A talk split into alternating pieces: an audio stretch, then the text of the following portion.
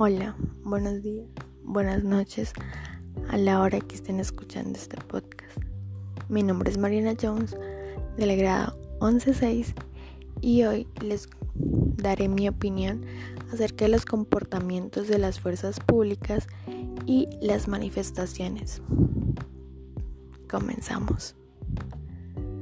Yo personalmente considero que ante estas situaciones como la ocurrida con Javier Ordóñez en la ciudad de Bogotá, tanto la fuerza pública como los manifestantes se han excedido.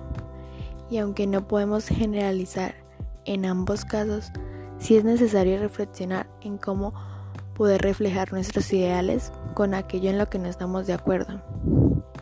La agresión genera más agresión el poder no se demuestra dañando al otro, saqueando, destruyendo, entre otras cosas.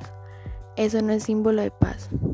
Y nosotros cómo podemos querer que todo cambie si actuamos de igual manera.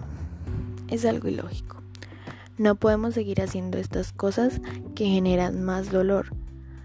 La fuerza pública fue creada para protegernos, no para matarnos.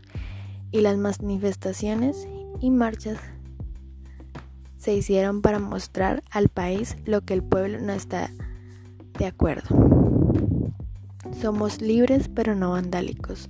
Tenemos fuerza pública pero no sometedores.